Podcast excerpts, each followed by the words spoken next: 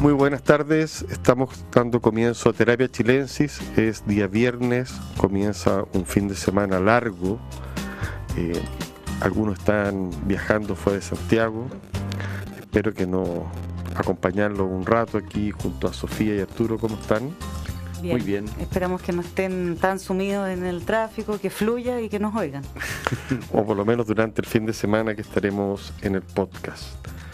Traemos libros, series, autores que están en boga y que estamos dispuestos a criticarlos, ¿cierto? Yo me decidí a leer, porque en verdad era una autora que me estaba rondando por todos lados, a Rachel Kusk, una escritora canadiense, muy en boga en estos momentos, para ocupar una palabra antigua, mm. autora de novelas, una trilogía, se llama Contraluz, Tránsito y Prestigio. Eh, de esta trilogía solo eh, alcancé a leer a Contraluz, tampoco con las compré las tres, ustedes comprenderán bien. Y me di cuenta rápidamente que tiene una narrativa muy particular, discursiva, y que estamos ante una autora que yo podría decir del siglo XXI con nuevos problemas y con antiguos también, por cierto, mm. o sea, imposible saltarse los problemas clásicos.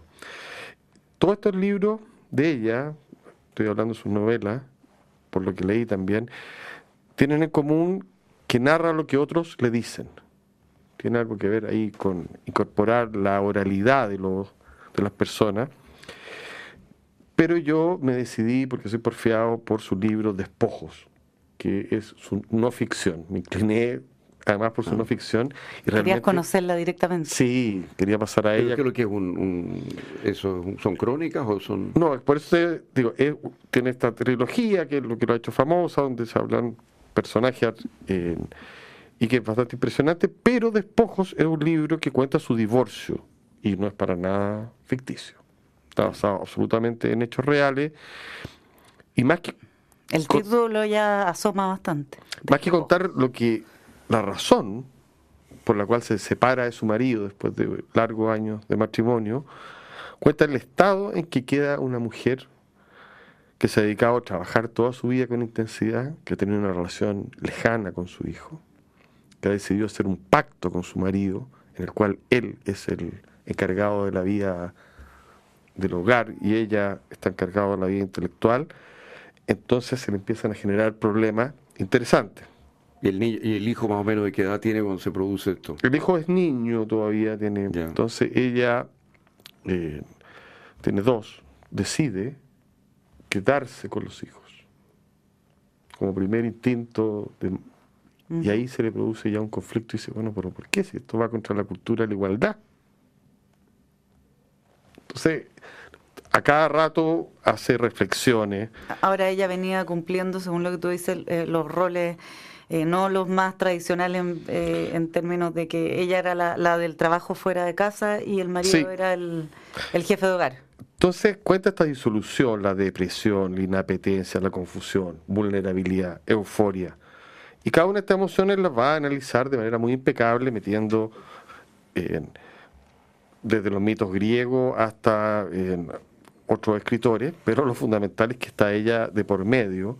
Entonces su feminismo dice, es una interiorización de los valores masculinos de su padre, la importancia de la profesión, la búsqueda del éxito. Hacerse esas preguntas. Ah, es una cosa autocrítica. Autocrítica feroz. Feroz.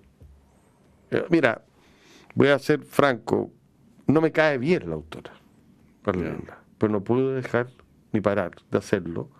Pero ella por su capacidad de hilar, de ser inteligente. Se, se muestra vulnerable. ¿Quién cuida se muestra vulnerable y se muestra contrariada. ¿A quién pertenecen los hijos? Siendo que ella, porque este rol de madre primitiva aparece, siendo que ella cree que todo esto es cultural. Entonces, dice que no se puede poner ni siquiera el traje feminista, discute con la madre trabajadora que y con la madre abnegada. Tiene esa parte importante del libro gira en torno a eso Dice, el mundo está en constante evolución mientras que la familia se empeña en seguir siendo la misma. También es una reflexión sobre lo que es la familia contemporánea, eh, sobre lo aburrido y lo contrariados que son los relatos, pese a que ella cuenta mucho porque se va atrapado por varios de estos relatos. Es un libro duro, donde hay dolor, hay cuestionamiento, hay mucha referencia cultural, aparece la Biblia, Antígona, Climenestra, y es bastante impresionante su lucidez, su ideología, su ideologismo como escritora, eh, y yo diría lo inteligente que es. Una escritora, una mujer brillante, mm. que tú puedes tener diferencias, pero discutes de igual a igual, valiente. Em, me gustó mucho el libro. ¿Es un libro publicado originalmente? Está publicado por Libros del Asteroide, que es esta editorial eh, que hace muy buenas traducciones. Todo el resto de sus libros, como digo, Contraluz, Tránsito y Prestigio, que son la trilogía, eh, también está publicada por la misma editorial. Esto se sale un poco, investigué, y ella tiene un libro anterior, que también es de no ficción, que no está traducido al castellano, en el cual, siendo madre, pone en duda ese rol, digamos, cuestiona mm. ese rol. Y ese libro causó el, papel, el, tabú. Y, se metió en un tabú y se tuvo que me, como medio que refugiar como escritora y luego con esta a contraluz, tránsito de prestigio renació y volvió ahora al tabú con despojos. Mm. una mujer que le gusta la o una mujer eh, lo suficientemente valiente. eso te iba a decir, con la valentía, porque eh, no será la, única que tiene ese tipo de, contrariedades, pero es, difícil decirlo. Y eh, Matías, ¿cuándo se publicó la novela, el, libro? Este? este libro el año 2012, lo averigüé porque para ver qué tan cercano es a uno, mm. pero bueno, se parece mucho a la realidad y ella como es canadiense, que es un país bastante progresista, por decirlo de alguna manera, tiene incorporado muchas de las cosas que nosotros estamos recién discutiendo como valores asumidos. Mm. Entonces, es la conversación posterior a los problemas que esos nuevos valores generan. la coparentalidad, todo. Todas esas cosas. los tratos matrimoniales que se supone nuevos son un poquito menos dolorosos, son tremendamente dolorosos, aunque eh, por muy raro que sea el acuerdo, digámoslo así.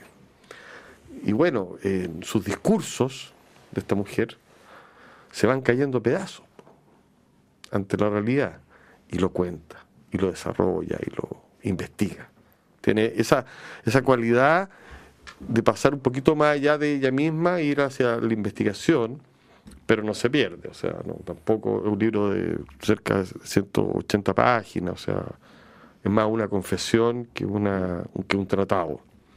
Oye, muy, muy atractivo lo que... Interesante, el matrimonio como, mm, como tema... y la maternidad como sí, en la actualidad y, sacándose encima en los prejuicios, discutiendo con uno mismo, eso me gustó mucho.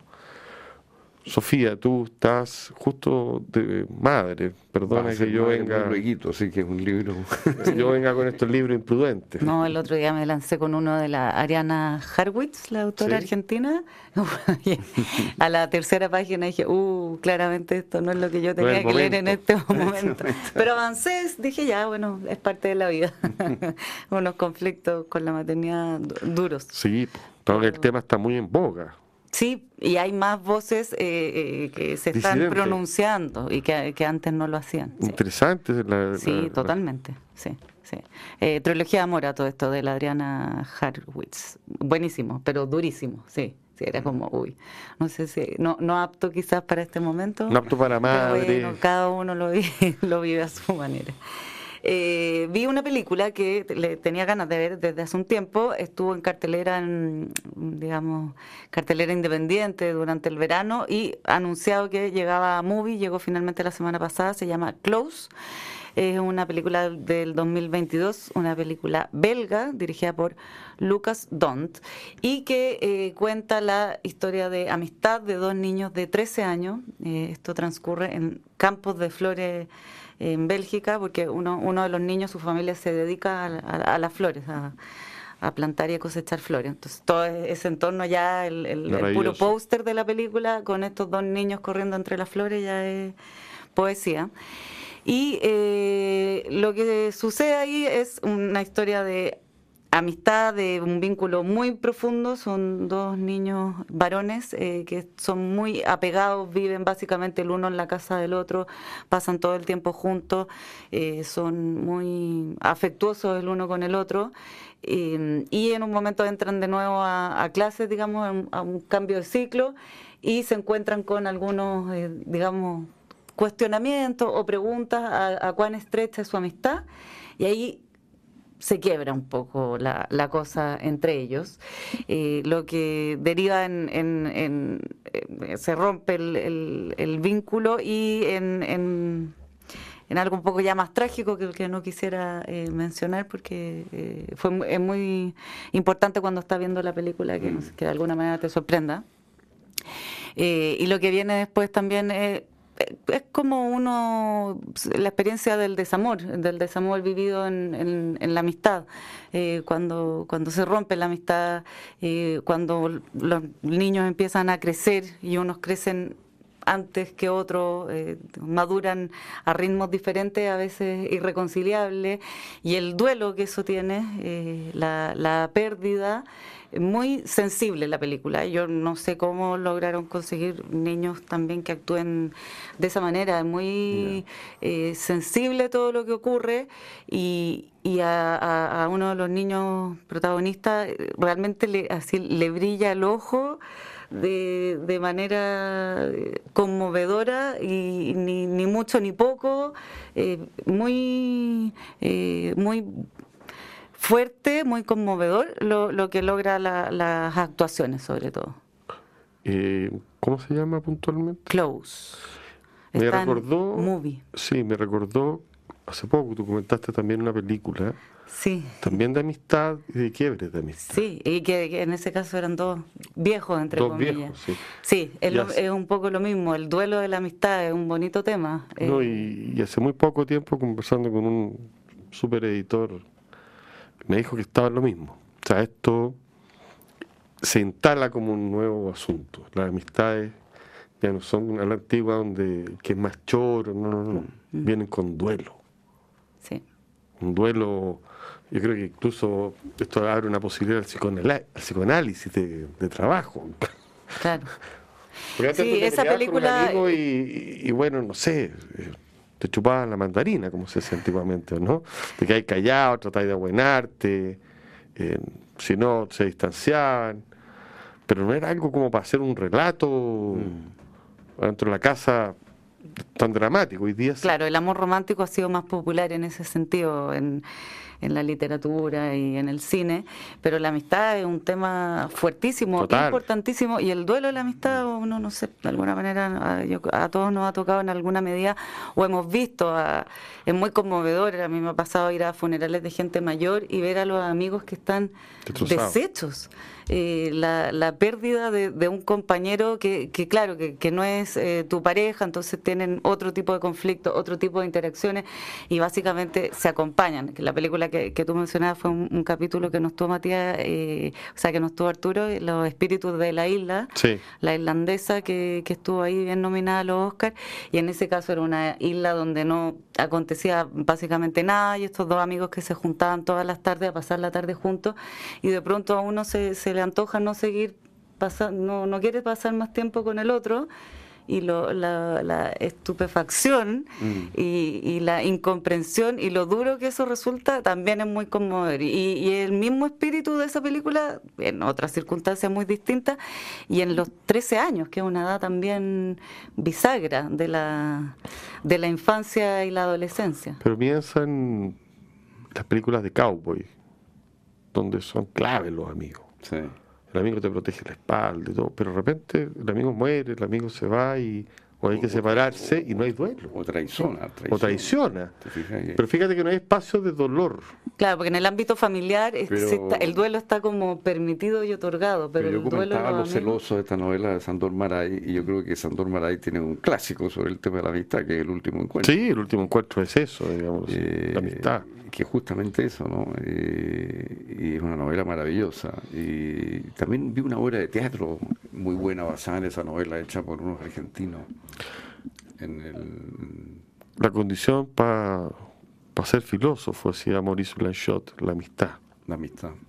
La conversación, nace ahí un tipo de conversación que tiene características medio entrañables.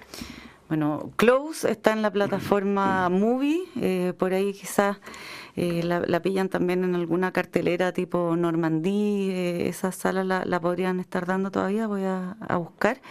Y es de, de, un director belga, como les decía, que se llama Lucas Dont. Él tiene otra película que está disponible en Netflix y que se llama Girl, una película que debe tener algunos años y que es, también es fuertísima y también habla de habla eh, en este en este caso del tránsito de, un chico eh, eh, tránsito de identidad de género a, ser mujer y el proceso que vive familiarmente y es una película estremecedora. Así que aprovecho también de, mencionarla para quienes quizás no tengan muy pero sí tengan Netflix.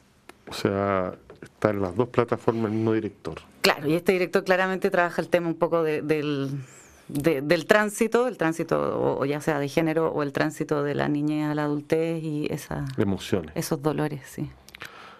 Ustedes estuvieron muy atentos, yo lo sé, los vi. estuvieron muy atentos a este señor de moda argentino llamado Hernán Díaz. ¿Qué tal era? Eh, bueno, sí, yo lo, lo, oí en el, en el campus, el comendador de arquitectura de la Católica, y mm, con muchísimo interés. Eh, es un tipo que nació en Argentina, pero en realidad se educó toda su vida en Suecia y después hizo ya la universidad en Estados Unidos y escribe en inglés. O sea que eh, es básicamente un escritor americano, digamos, para los efectos. Pero habla como porteño. Pero claro, tiene, tiene un, castellano. Pero él dice que en Argentina él fue visto como, como que tenía acento, no, se acomodó mucho en Argentina. Ah, en Suecia menos, porque por su color, su aspecto, era visto como extranjero. En cambio, en Estados Unidos, Nueva York, sí se ha sentido a sus anchas. Mira, la novela tiene una estructura muy fascinante, muy atractiva como idea, que a mí me, me atrajo mucho él, por eso porque es la historia de un millonario eh, sobre el cual se ha escrito una novela.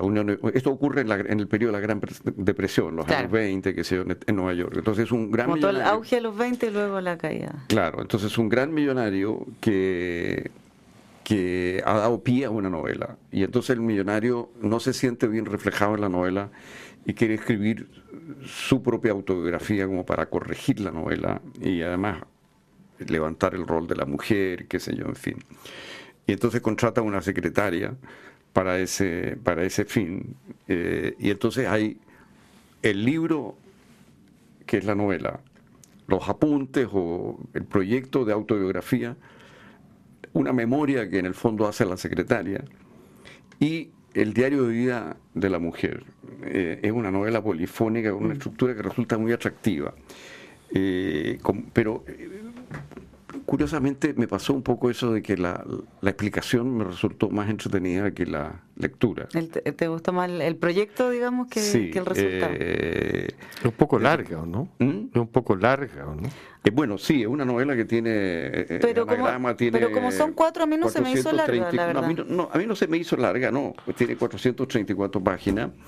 pero son cuatro libros. Y son cuatro libros metidos ahí. Lo que me pasó es que a ver, eh, la parte del, escritor, de Harold, la novela, digamos, se supone que es un escritor que está, y uno lo, lo, siente un poco como basado en Henry James, en Edith Wharton, pero por lo menos la traducción en castellano no tiene la fluidez del fraseo de estos autores, que, mm. que ¿Pero tú la habías leído en inglés? Yo la leí en inglés y en inglés funcionaba mejor. Originalmente, para quienes no sepan, eh, se publicó en inglés, que fue escrita en inglés, se llama Trust y eh, está recientemente traducida al español. Fortuna. Eh, entonces, lo que pasa es que, pero ni siquiera en inglés logra me parece a mí realmente lo que, por ejemplo, logra John Banville en Mrs. Osmond, cuando él crea un nuevo capítulo, ¿no es cierto?, de la novela de Henry James y inventa un futuro el personaje. Ahí realmente Banville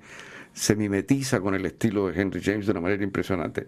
Pero tal vez esa no era la intención, tal vez era mostrar una especie de pastiche, un tipo que es un imitador más o menos más de Henry James, ¿no? pero no, no, me, no, me, no me encantó eso, encontré que no tenía sabor eh, esa, ese lenguaje, digamos, ¿no? y la traducción claramente no tiene fluidez. Lo otro que me pasó, no solo en este texto, sino también en el texto que escribe la secretaria, es que hay muchas parrafadas ensayísticas, o sea, hay largos periodos de, de donde se explica una teoría, digamos, ¿no? Eh, que me resultaron un poquitito... La parte más económica, donde se habla como de, cómo se construye una fortuna. Sí, mm. eh, encontré que las explicaciones de él eran un poco aburridas mm. y tampoco iba al grano, digamos, eran como, no sé, y muy largas. lo mismo me pasó con muchas de las teorías del anarquista, el padre de la, de la mm. secretaria, que también se pone a, disertar. ¿no? Lo habría editado tú. Eh, encontré que estaba poco conectada la discusión con la acción. Me hubiera, encuentro que lo que interesa en un millonario, un hombre que hace una fortuna, más bien son las decisiones que toma en el momento, con el riesgo, en vivo.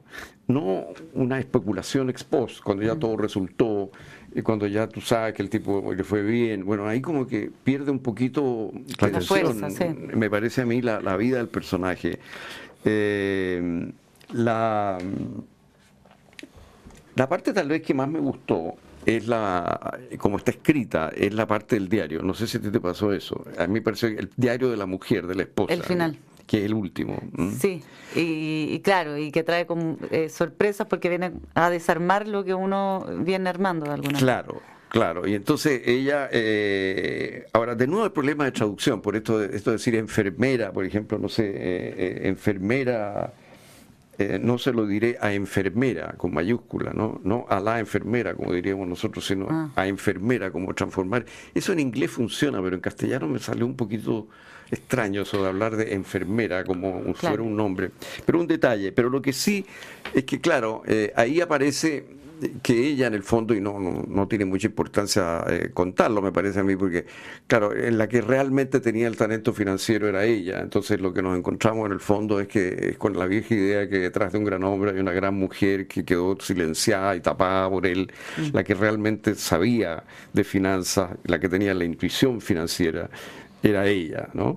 Y, al final, eh, eh, todo este castillo eh, termina, ¿no es cierto?, en que en definitiva la fortuna se ha debido a un, a un manejo de información privilegiada de tipo delictual, digamos, no hoy día, digamos, sí, no, incluso entonces, digamos. Entonces, eh, hay un, el secreto de la novela, en definitiva, es que este millonario que encantó a Nueva York, que fascinó a todo el mundo, eh, al final, digamos, era, eh, había una trampa, digamos, en el, en el fondo del asunto y que él intentó tapar ¿no? en su autobiografía y todo esto.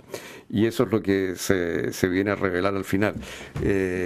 no sé, no, no me pareció tan... ¿Cómo se puede explicar por lo menos para mí, yo eh, a mí se me cayó la novela en las manos mucho antes de, ah, mucho antes de llegar al diario mucho antes de llegar al diario de ella. Así que eh, pero cómo se puede explicar que una persona como eh, Hernán Díaz que da entrevistas en castellano dice que él tiene como referente a Virginia Woolf a Lighton Strach Henry James gente de esa calaña o nivel no se preocupe la traducción de sus libros si él habla español Parece que se preocupó, eso fue lo que dijo, por lo menos, en, eh, porque le preguntaron en, el encuentro que tuvo en, la Universidad Católica, en el campus del Comendador, le preguntaron por la traducción. ¿O perdió el, español entonces? Él, dijo que, la, que estará, están en buenas manos, dijo, y dijo que él había revisado la traducción, pero yo creo que no... ¿A ti no te pareció? No, no, no, no me parece a mí que, la traducción a, mí, a mí me pasó que el, año pasado, cuando, cuando apareció, siendo que no es un, previamente no es un escritor famoso ni mucho menos, fue un boom, eh, fue un éxito, entonces yo tenía muchas ganas de, de leer este libro y sí, de alguna manera venía influenciada o con expectativas de encontrarme con algo más, em, más original en términos literarios. Eh, quizás esperaba como una cosa, un bolaño, no sé.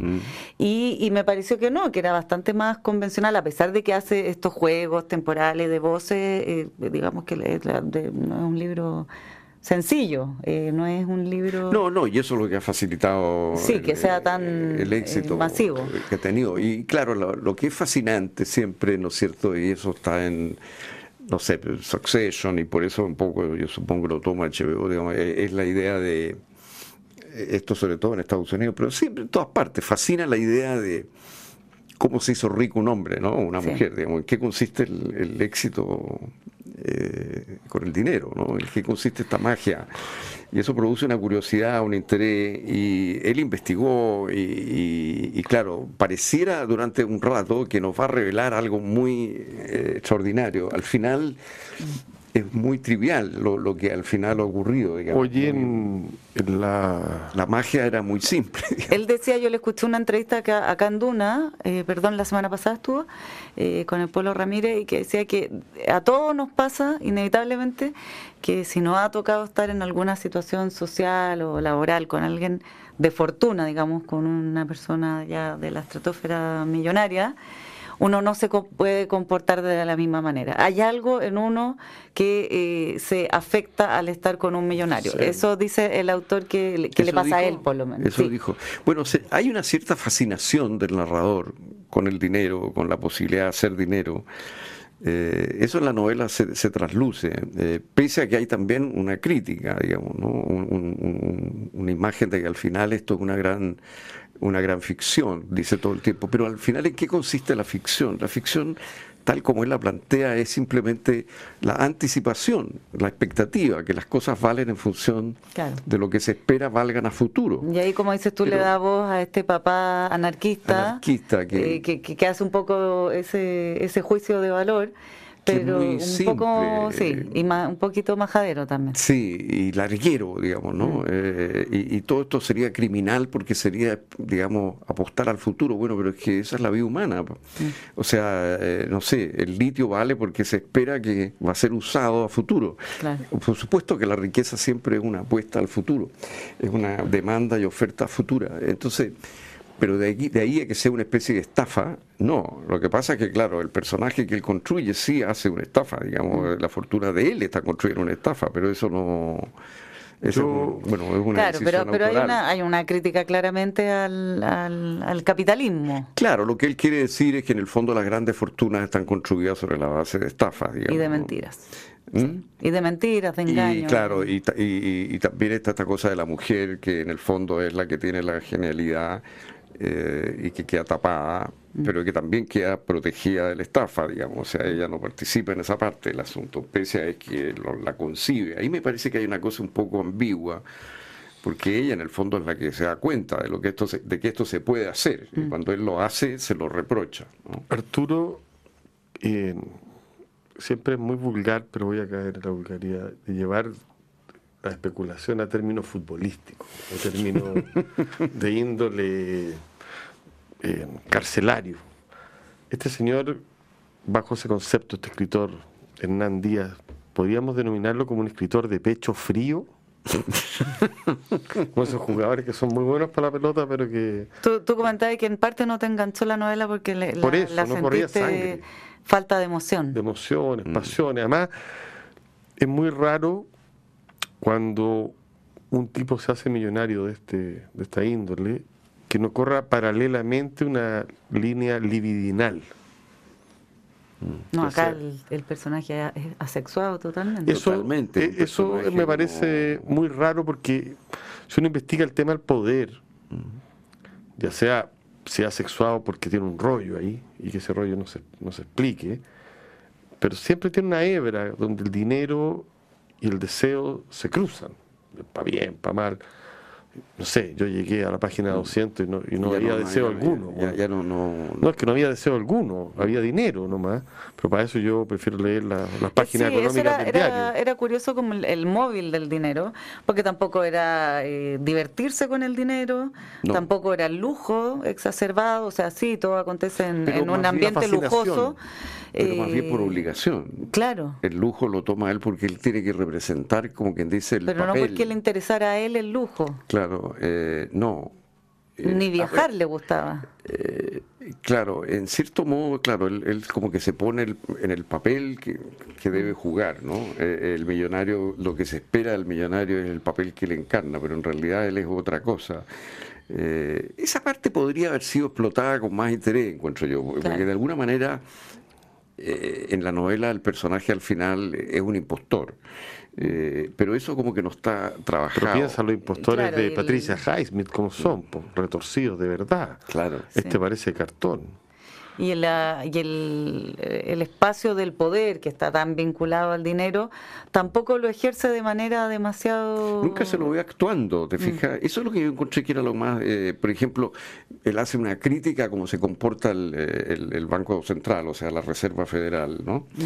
Eh, una crítica económica que está explicada ahí nunca lo vemos llamando por teléfono al presidente del Banco Central para o para decirle yo voy a hacer tal cosa. o sea, nunca lo vemos ejerciendo el poder del millonario porque, que uno espera. porque, claro, porque él esperaba hacer un aporte a la sociedad. Tenía una Pero todo lo que ustedes dicen, un aporte a la sociedad, a la mujer que estaba detrás de él, es como una, una novela para la Fundación IBM, firmado por Corrección Política Internacional, ¿no?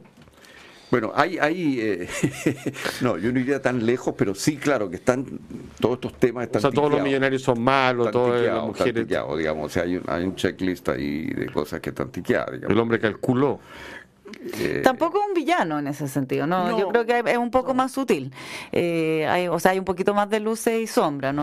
No, no, sí, no me Y hay escenas buenas. Por ejemplo, a mí me encantó la escena donde la secretaria tiene su primera entrevista con este millonario y hay una ventana donde están unos tipos trabajando en el edificio del lado y se produce un diálogo que me pareció muy vivo. Sí, eh, no, el, libro tiene un momento. a mí también me interesaba la, la parte de su mujer directamente, lo, lo, que se devela al final, pero también la, la parte donde ahí hay temas, sobre todo en, en el primer sublibro, eh, de salud mental y todo eso, que a mí me, interesaron y me entretuvieron. Claro, y, a mí me gustó la forma, sobre todo, lo que más me gustó de toda la novela, eh, no tiene nada que ver con el dinero ni con nada de esto, sino que es la forma en que esta mujer enferma va describiendo su enfermedad, su relación con la sábana, con, la enfermera, con el dolor físico, con... Eso es más emotivo que todo lo que han hablado respecto a la novela. Sí, esa parte de su relación con la enfermera, los cuidados a que está sometida y la... esa cosa del cuerpo enfermo, mm. eso a mí me pareció que era lo mejor. Oigan, eh, nos están quedando algunos minutos, yo quiero, para la gente que en este fin de semana quiera optar por libros radicales, de punta. No, quiero recomendar en verdad una novela impresionante. Eh, no tengo tanto tiempo para decirlo, para contrastar, porque contrasta un poco con Hernán Díaz, de un escritor que se llama David Markson, no sé si lo ubican, el autor de La soledad del lector, y esto no es una novela, son dos libros que publicó La Bestia Equilátera, esta editorial argentina, eh, y siempre él ha trabajado en estos libros eh, con pequeños fragmentos, pequeñas historias que se van hilando una con otra. Bueno, ahora está circulando La amante de Wittgenstein, que es su obra maestra y realmente es espectacular. Eso sí, de vuelo alto y para gente que esté interesada, llamémoslo, en, en emociones que necesitan cierta, cierta paciencia. Mira, se trata de una mujer llamada Kate, que es la última habitante del mundo. Esto habla de la poshumanidad, que vive en una casa en la playa y escribe a máquina sus recuerdos y reflexiones. Ella cree que no los va a leer. Ella ha recorrido, porque son como una especie de letanía, son interesantes, son fragmentos que se unen uno a otro, 250 páginas, donde te cuenta que ha recorrido el mundo, se refugia, por ejemplo, en la National Gallery, en el Metropolitan, la última mujer del mundo, en el Louvre, donde quema antigüedades y los marcos de los cuadros para pasar el frío de esta situación post-apocalíptica. Eh, habla de la belleza, está llena de imágenes encadenadas, de paisajes, confesiones. Mira, ¿por qué se llama la madre de Wittgenstein? Que es la, pregunta, porque habla mm. mucho el lenguaje, ah. porque habla em, de alguna forma de lo que significan las palabras, de, de la extrañeza. Es un libro rarísimo, rarísimo pero enganchado. Pero es un gran monólogo, una obra de teatro fabulosa. Se parienta un poco con Beckett, en el sentido del ritmo, esta cosa eh, repetitiva, con humor y la soledad, la locura, son los temas en el fondo que, que van a evitar esto. Es una novela donde aparece la cultura como algo corroído, pero está presente. Y debo hacer un símil que yo creo que es bastante parecido. Se parece a la película Tarkovsky, mm. El sacrificio. Sí, nada menos. O sea, hay algún vínculo ahí. Y se trata realmente de una obra muy contundente que excede, por cierto, lo narrativo y que es una experiencia estética. Así que la recomiendo de todas maneras. La amante de Wittgenstein de David Markson, está publicado por Sexto Piso. Es un autor que hay que conocer y que tiene un lado B que, aparte de ser experimental, tiene novelas policiales. Ah, mira, como eh, Banville en eso. Sí, como Banville de esa misma índole. ¿Tú tienes algún panorama, Sofía, que recomendar? No, descansar nomás. Yo, a la gente que quiera... Primero de eh, mayo no está prohibido hacer nada. No, pero, pero hay una, hay una instalación de Raúl Ruiz que entiendo que está en el Museo de la Solidaridad. Ah, sí. Sí, que tiene elementos, claro, de cinema, es una pieza con eh, elementos unidos entre sí, es una especie de instalación montaje. Ojo con, algo así se llama. Y esta instalación eh, se puede leer muy bien si ustedes se consiguen, lo cual no es fácil, pero la Universidad Católica de Valparaíso publica una revista que se llama Pensar, Poetizar, y viene una cantidad de elementos sobre esta eh, instalación o sobre este Raúl Ruiz que uno no conoce. Vayan a verla, están en el Museo de la Solidaridad, se puede ver, eh, esto se hizo gracias al archivo Ruiz Sarmiento. La investigadora se llama Lisa Chaim, es un trabajo donde reconstruyó una obra de Ruiz bastante impresionante que abren el espectro de quién es este cineasta y ahora pasamos a escritora, instalador. Muchas gracias, Sofía. Sí, el fin de semana hay pronosticada lluvia, no sé qué tanto se, irán a concretar, pero entonces para quienes no piensan salir de sus moradas, eh, de sus claro, en, en, Netflix se estrenó esta semana El amor después del amor, serie de de la basada, inspirada eh, en la vida de Fito Páez. Aparecen los Charlie García, Spinetta, Fabiana Cantilo. acá alcancé a ver dos capítulos que son directamente sus inicios musicales y también su romance con Fabiana Cantilo. Está entretenida como tipo maratón de fin de semana.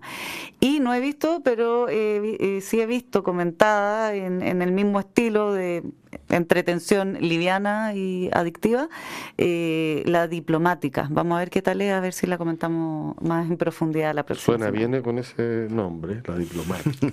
Parece película porno. No, todo lo, todo lo contrario, María, lamento.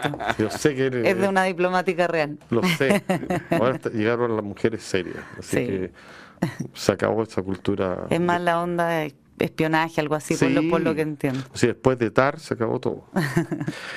La transformación digital de tu empresa nunca estuvo en mejores manos. En Sonda desarrollan tecnologías que transforman tu negocio y tu vida, innovando e integrando soluciones que potencian y agilizan tus operaciones. Descubre más en sonda.com, Sonda Make It Easy. A continuación, información privilegiada al cierre y luego sintonía crónica debut junto a Bárbara Espejo y Francisco Aravena. Ha sido un gusto, Sofía, ha sido un gusto, Arturo, estar con ustedes comentando y siendo un poquito puntudo, no deja de estar mal. Buen fin de semana, cuídense la, la lluvia. Muy buenas noches.